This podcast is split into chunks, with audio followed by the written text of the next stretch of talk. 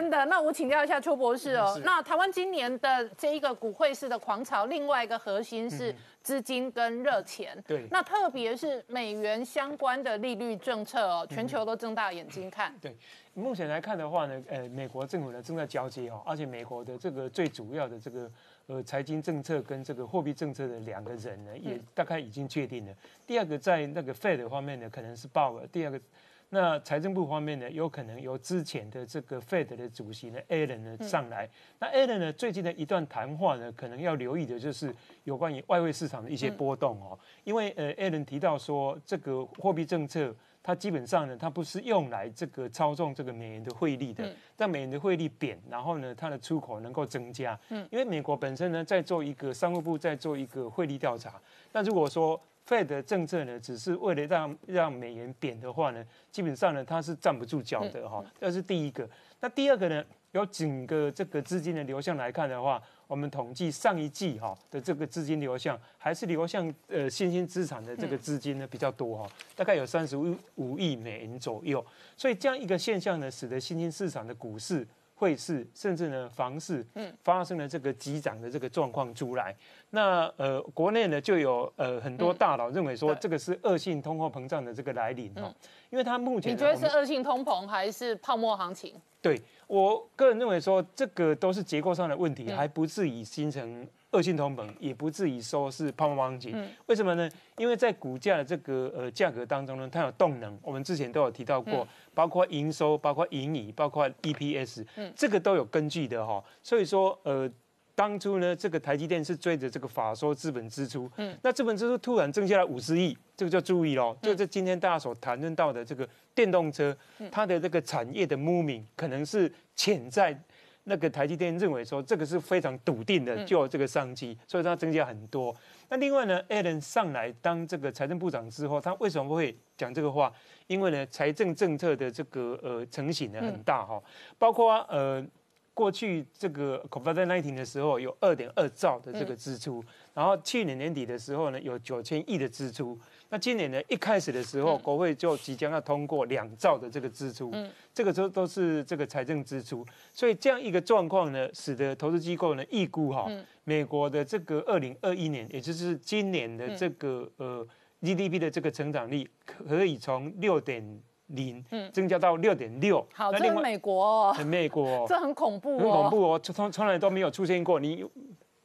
你没有出现过说，诶，美国有百分之六的这个成长率以上，那另外它的失业率呢，会从四点八降到这个，呃，四点六左右，甚至四点五以下。那我们来看台股的这个趋势哈，跟那诶跟特征哦，很显然的，台股目前的这个中线或者长线的公式它是这样，每到一个整数关卡的时候就爆大量，嗯，四千三百多亿，四千四百多亿，然后呢？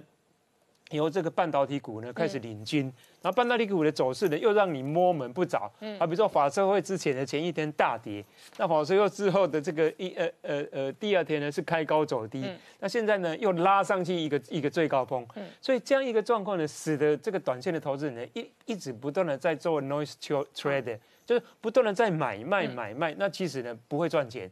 所以说这样一个情况的话，就表示说。呃，整个这个呃投资股票就是看看重未来你的动能，你的 energy 是来自于哪里？哦，像未来的这个动能，如果说是持续的话，那它的股价呢，它会不断的这个攀升。那这这这一种攀升的话，在半导体产业最明显。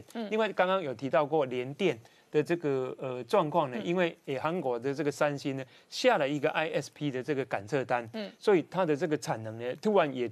要进的这个很多，那我们来看另外一组这个目前呢，大家所呃出意料之外的这个电动车，大家都谈到过哦。刚刚，那我们来看这个电动车的这个。这个这个整个 moving 呢，是由红海集团开始。对，因为它本来而且红海的消息是说跟中国的吉利汽车合作，这个跟我们刚刚讲的特斯拉供应链又不一样。对，没错，因为中国整个市场呢，还有整个电动车的这个蓬勃呢，应该是特斯拉去上海投资呢，就已经确认确认了。所以呢，它的这个增加率呢，呃，今年可能会增加百分之六十八，可能会到一百多万辆。那明年后年的话呢，可能复合成长率会非常的高。所以说引发了这个红海集团的这个切入哈。那红海集团呢，原本是只有做伺服器，另外还有做云端的一些东西哈。那呃这次呢介入这个电动的车车的这个市场呢，使得它的这个总市值公司的这个总市值呢突突然增加很多。所以说目前包括红海集团，包括华那个华硕集体嗯的合作。都即将要切入这个电动车，那就是说传统我们看到红海或者和硕这种，早先他们做 PC，再来 notebook，再来叫做电子五哥组装，反正任何东西都帮你组帮你装。他现在也准备想要卡电动车的组装。对，事实上哦，根据统计哦，其实在这个电子。在这个汽车的这个电子零组件当中，它所需要的零组件呢，比一部电脑都还要多。嗯，因为它的关节呢都非常的多哦。那尤其是呃，和硕要切入做这个充电。嗯，哦，像今年的这个电能的产业，像台达电都涨很高。对。那和硕呢是要做机装的，嗯它是要做这个呃家用跟这个呃另外一个特殊用的这个机装。但是呢，最超级的这个机装呢，这个 Mas Mask 呢都还没有讲出来，可能呢搞不好是由他自己呢要去做这个很特殊的机装，希望说电动车的这个速度跟这个呃耐用的这个程度呢，能够超乎大家预期之外哈。所以说，目前整个结构跟整个产业的行情来看的话。电动车的发展是出乎意料，包括欧盟啊，包括呃很多传统性的这个汽车呢，都要切入电动车的这个市场。好，我们稍后回来。简敏刚刚看到的是叶伦预告了美中的贸易战很有可能持续。那另外一轮是科技的战争，特别是民主党的科技里头呢，推动新科技跟新能源是很重要的核心。那今年最大的主力核心就在电动车。没错，拜登经济学让台湾最惊讶的部分就是它的清净能源这一部分。那当然包括了像是无人车，还有包括电动车以及所谓的啊太阳能。不过重点在这边，讲到这个电动车，大家想到的意思。这个特斯拉的马斯克哦，确实有人那么精算过。我们知道，在二零一二年呢，第一部这个 Model S 出来的时候呢，价格其实不便宜哦，是七万七千四百块美金啊。当时很多的这个加州富豪呢，都有认为说，拥有一部这个 Model S 呢，就是荣耀的这个富豪的表态哦。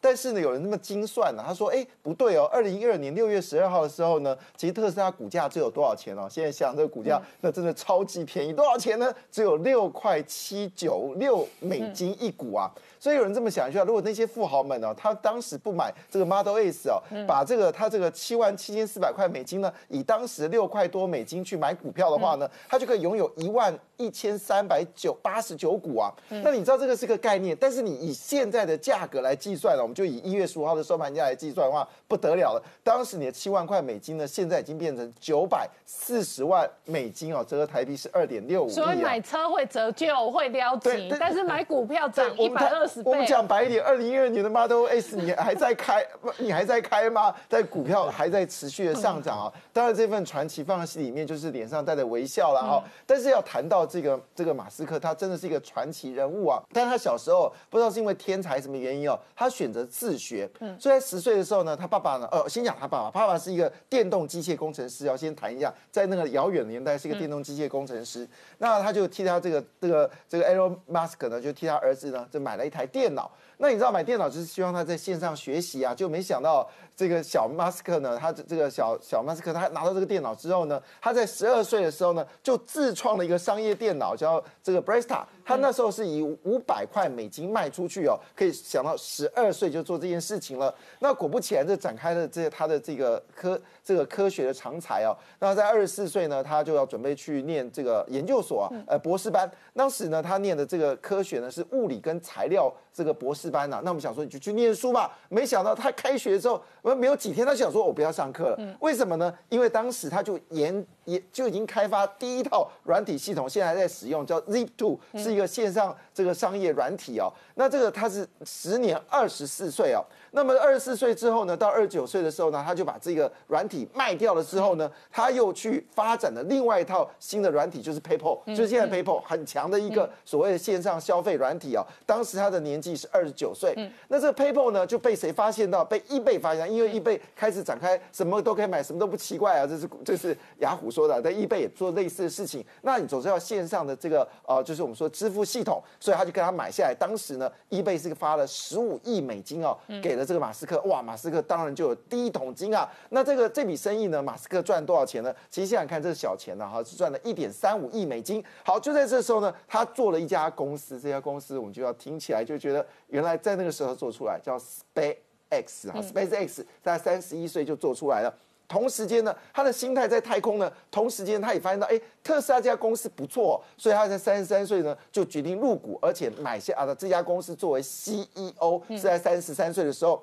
那他有说，哎，当时为什么他要去买特斯拉？他就说，哎，不要忘记哦，我当时念研究所的时候，我就是看好了，就是电池，因为他在研究所学的就是所谓的超级电容器啊。果不其然，让这个特斯拉的这个这个成型呢，果然就往上走高。那没想到这一 round 之后呢，啊，这个马斯克呢，在五十岁呢，就成为全球的首富啊。好，讲到这边，大家听起来说，哇，那特斯拉是不是要横着走啊？那我们知道，其实今年有一个非常安静的 CES 展，这是历来最安静的 CES 展的特色是什么？就是全世界把未来的概念放在 CES 展，所以每年都要看 CES 展展什么东西，就是未来可能三到五年的方向嘛啊。那这次呢，其实大家的关键点都是说无人的飞行器，好，不是电动车了，好，包括了克莱斯勒也做了这个，呃，就是我们说的这个未来的无人无人飞行器哦。嗯这个大家注意到，索尼呢，它也宣布了，它也要做无人机哦。我们知道，在二零二零年 CES 展呢，这个是索尼的电动车，对，然后它也秀一个无人机出来。没错，嗯，那这个无人机呢，其实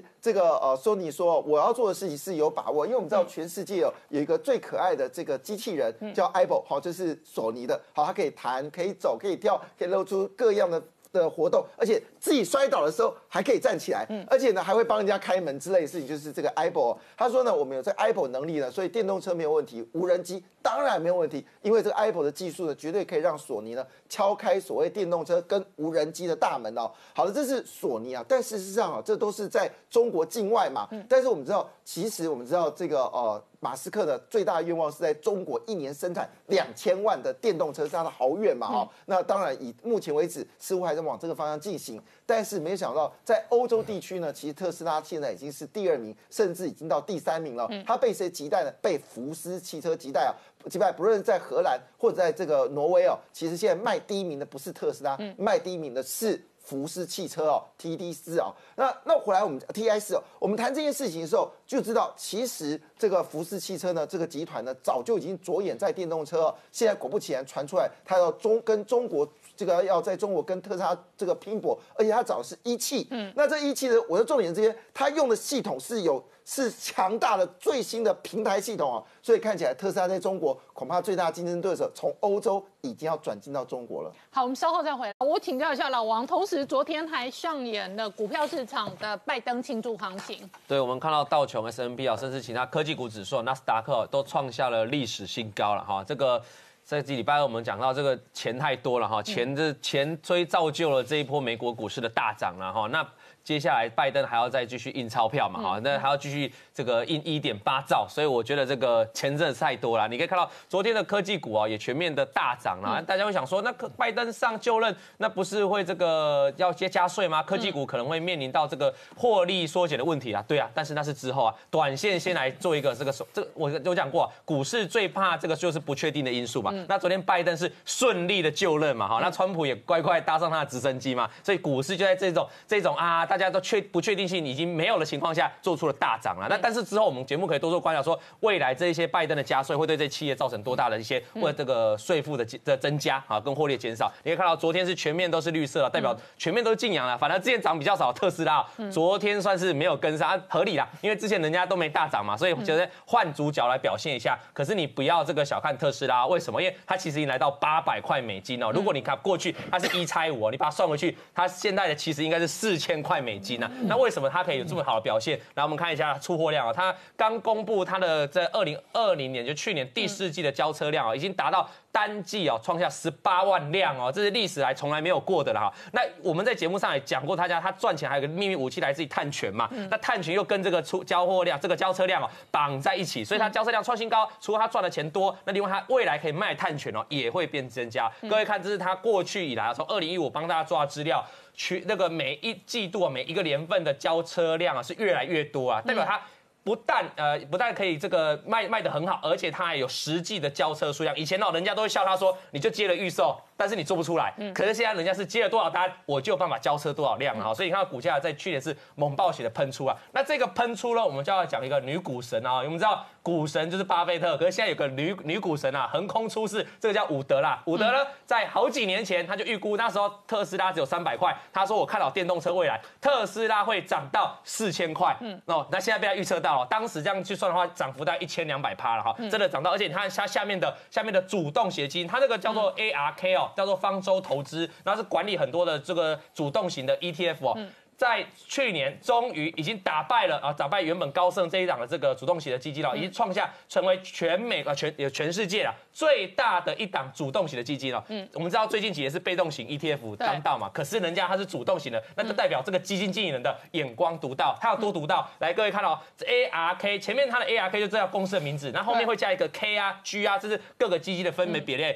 这是去年去年报酬率前二十名的这个主要的主动型的 ETF 哦。你可以看到 ARK 的就占了前三，这四档哎，所以代表我给大家看哦，它有一个 G 是基因的基因的革命，对，没错，有一个 G 应该是它的这个新科技的创新，对，所以它都专做创新科技，创新科技。就是像呃电动车是创新科技，或者网络刚刚看到几个大型股 Netflix 这个都是创新科技，再来生物科技，他们投资的是基因。就基因编码或者是基因相关的医疗公司。对，所以关键你知道他接下来做什么新的主动型 ETF 啊？他要做火星。好，对对，太空的，对，因为他又看到他有看到马斯克要做这一块啊，所以观众，如果你错过这个 ARKK ARKG，那不妨你可以多注意这样未来可能的太空 ETF。太空 ETF，哎，真的哦哈，你要相信这个，他的眼睛有光读到有多读到。我举例啊，ARK A 去年涨最多是 ARKG 这一档 ETF，但是市值最大就是资产规模最大是 ARKK，那我拿 ARK 这一档哦，它前十名的持股给大家看哦，第一名是谁？就是特斯拉了哈，那所以他就眼光独到，而且。有人说啊，你看对一档股票没什么厉害，但是他还敢重压，成为他整个基金持股的最大的一个权重，哎，这个才是厉害的地方啊哈。那也可以看到下面下面这张是它的净值哦，跟市价，你看它那一路的飙涨，那起起涨点哦，大概就从去年开始啦。所以说实在，马斯克特斯拉造就了很多大富翁啦，包括这个相关的主动型 ETF 也是这一波大收惠，这是它的资产规模，ARK 资产规模也是大暴增。我刚才说它是全球最大的主动型 ETF 了哈。那那我跟你讨论一个问题哦，ETF 事实上也会助涨助跌哦，是，因为比方说一般的散户投资人去买它的 ETF，它 ETF 的方 size 就增加，然后它就必须去布局它的部位嘛。那所以它一方面部位膨胀，另外一方面新的散户来追嘛，来跟，所以它就很容易助涨助跌。那所以这一类的人，他压中小型股就有可能互相有一个助涨助跌的这一个循环的这个状态。因为当盘势不好的时候，投资人会要求赎回基金嘛，那赎回基金那个那个基金公司就要去卖股票嘛。所以特斯拉它这一波也算是助涨哦，因为你看下面这个关键刚才提到了，这个这个散户的钱会丢进去嘛，这是它的现金流，就是去去申购基金的，一天哦单日哦，去年年底创下一天三点八亿美金呐，去买这张 ETF 啊，哎，他这代表他公司拿了很多钱嘛，那继续投资嘛，所以也推升了这个助涨助跌啊，推升了特斯拉继续往上冲啊。那反观未来哪一天有全球股市有什么泡沫的时候，它也会是成为一个主要的卖盘的力道了哈。那你可以看到，所以去年年初我们看到好几次垄断嘛，嗯对。那如果将来哪一天泡沫化了，垄断可能也是助跌嘛。对，就是这个这个就有有好坏的两面了哈。那大家可以看到他赚他最近它这它为什么可以成功啊？因为它这几年的投资组合专门都已经锁向这个大型股。你看到它大型股的持股比例在它 ETF 是持续攀升，小型股已经越越来越往下了。这代表什么意思？我我们跟关姐之前常说啊，像现在纳斯达克啊，其实都是 FANG 在带动嘛哈。所以告诉大家，全球现在的投资方向，台台股也是啊。台股最近都在涨，台积电跟联发科啊，也是在锁定大型啊。你说那种中小型股其实没什么涨，所以我想大家要跟上这一波啊，包括这个基金技能它的步伐布局的步骤，我觉得会在未来你的操作会比较顺利。好，我们稍后回来。那我请教一下杰明哦，这个中国国家统计当局哦，昨天正式公告了二零二零的 GDP 创下了改革开放四十年以来新低之后呢，整个中国内部哦，现在二零二一年要拼的内部经济之一就包含了电动车相关的产业。是的，电动车在未来这几年当中，恐怕是中国重中之重的一个产业，所以大量补贴，新的车子不断出现。不过就在当下，就是中国在发展自己电动车的时候呢，新华社罕见出现一个讯息。他说呢，这个特斯拉的 Model Y 哦，已经正式要这个出产，但是他没有讲数量。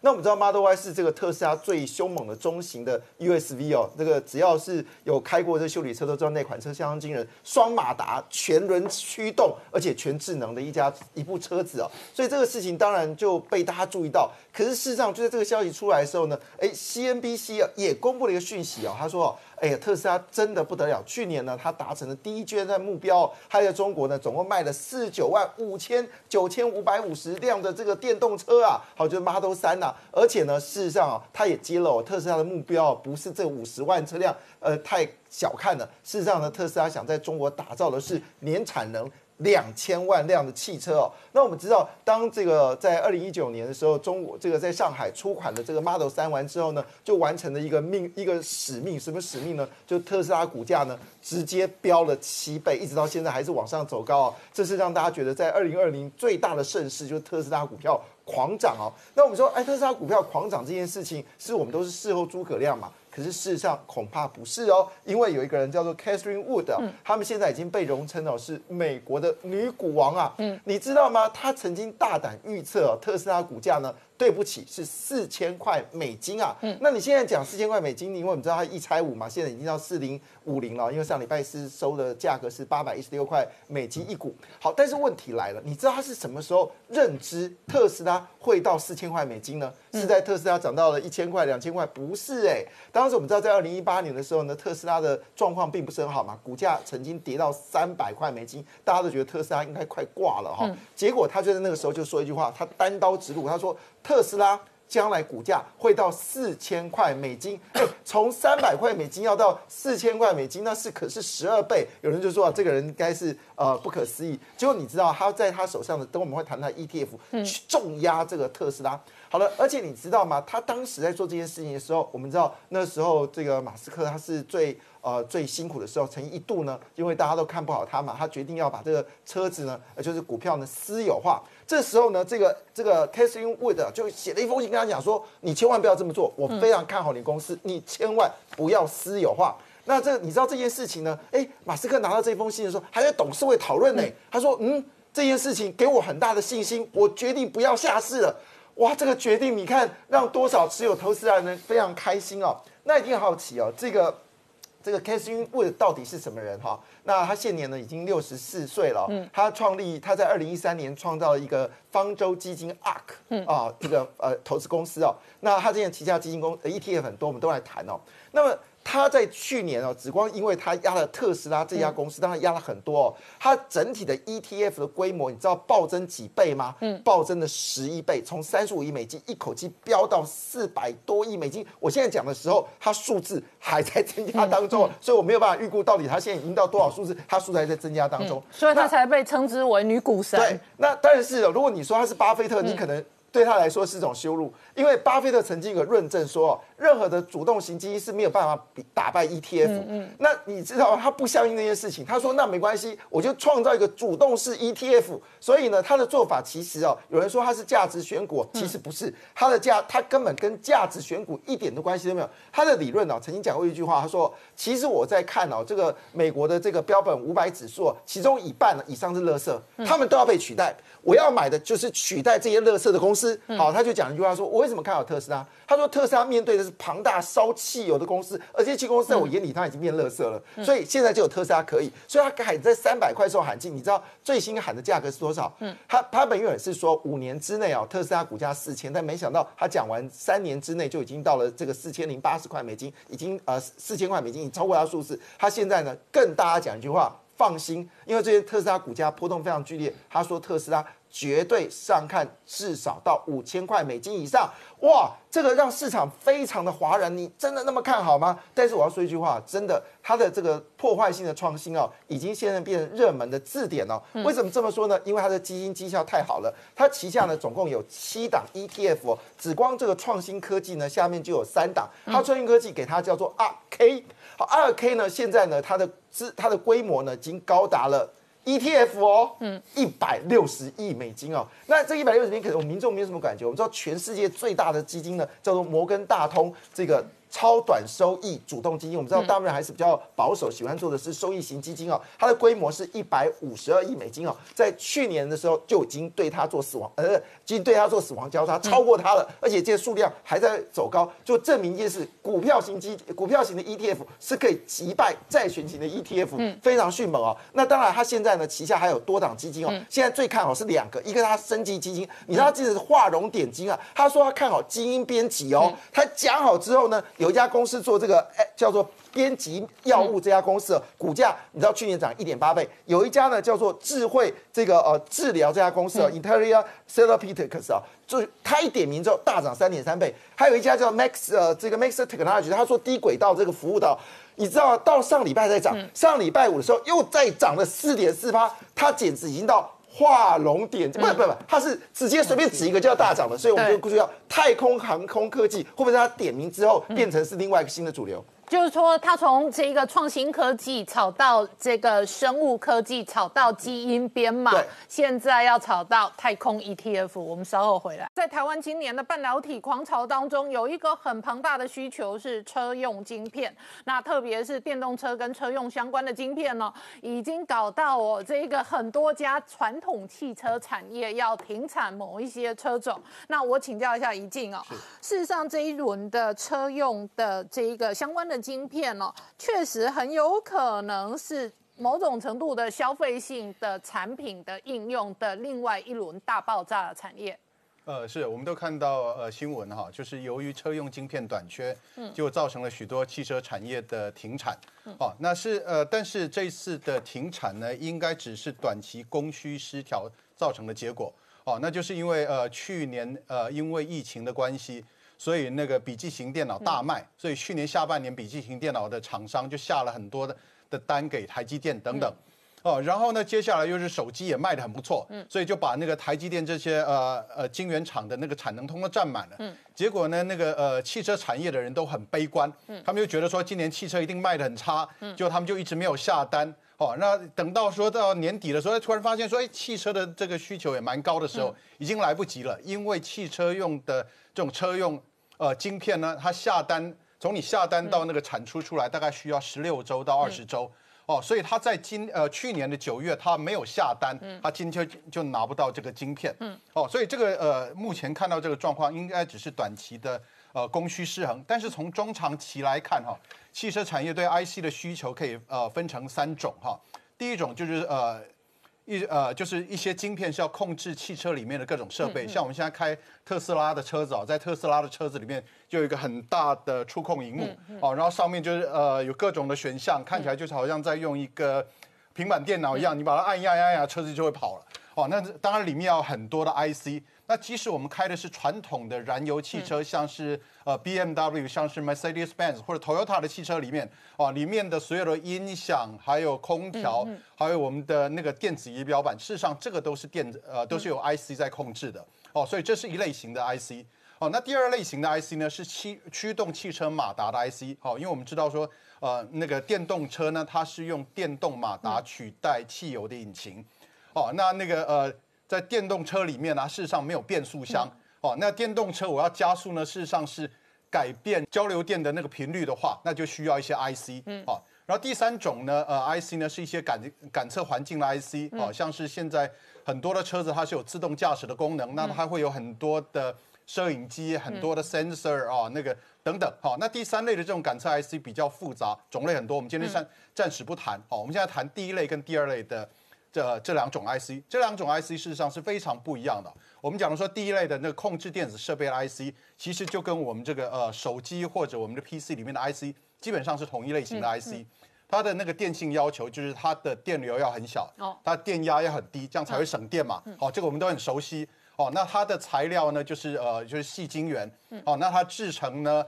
哦，就是呃，跟手机还有电脑的 IC 制成都一样。那主要生产厂商当然就是我们熟悉的台积电、三星、哦，英特尔、联联电等等。哦，可是呢，我们这个呃用来驱动马达的这个 IC 呢，它电性要求刚好相反。嗯。它必须电流很大，它的电压才必须要很高，这样子你的马达才有力气。好，然后呃，它这个生产的那个方式呢也很不一样，它的材料呢使用的是呃一些像是呃碳化系，嗯，啊，然后像是呃。那个所以就是所谓的那个呃。化合物半导体并不是传统的细晶圆，嗯，然后生产的厂商也不一样哈，那个主要的生产商厂商有那个恩智浦、英飞凌，还有意法半导体等等，哦，那中国当然就看到这个机会啊，所以中国在呃最新呃出现出来的那个“十四五”计划，就是第十四个五年计划里面，它就把第三代。半导体列为他们一个重大的计划。嗯，哦，那所谓的第三代半导体呢，他们做的事实上就是这些。那我们前面讲的这些化合物半导体，就是用来呃驱动呃那个汽车马达的那些半导体。哦，然后他们呢就自称是第三代半导体，然后把那个台积电、三星、英特尔这种公司呢称作是第一代半导体。然后听到这个以后，我们就很很害怕，因为觉得说啊，中国又要弯道超车，对，然后他一旦做出第三代半半导体以后，是不是台积电就马上就完蛋了？哦，事实上不是这个样子了哦，因为我们前面讲过，这两类的半导体事实上是非常不一样的。嗯，哦，就是说前者不能取代后者，后者也不能取代前者。嗯，那这个是基本上只是一个呃，算是中国的一个宣传哦。那对政府来讲，它当然是国际宣传，可以讲到它很厉害。哦，然后对于那个厂商来讲的话，他把自己讲的很厉害，他就可以争取政府很多的补助。嗯，哦，那无论如何呢，中国这个机会事实上的确是存在的。哦，因为我们呃知道哦，像台积电这种所谓的第一代半导体厂商，比的是制程。哦，然后那个呃化合物半导体呢，比的是材料。嗯，哦，那制程是非常复杂的，像说台积电它要做一个呃五纳米的。IC 厂哈，它要养几千个工程师，哦，那个非常非常复杂。就算中芯半导体，你挖了一两百个工程师，你还是凑不齐这个整个呃制成的所有知识。哦，可是呢，呃，这种化合物半导体呢，它比的是材料，嗯，那材料是很容易突破的。你只要挖到一两个专家，然后一两个专家告诉你说这个诀窍是什么，突然之间就就突破了。哦，这也是为什么，就是说之前的过去一两年，我们一直看到一些新闻哈，就是说。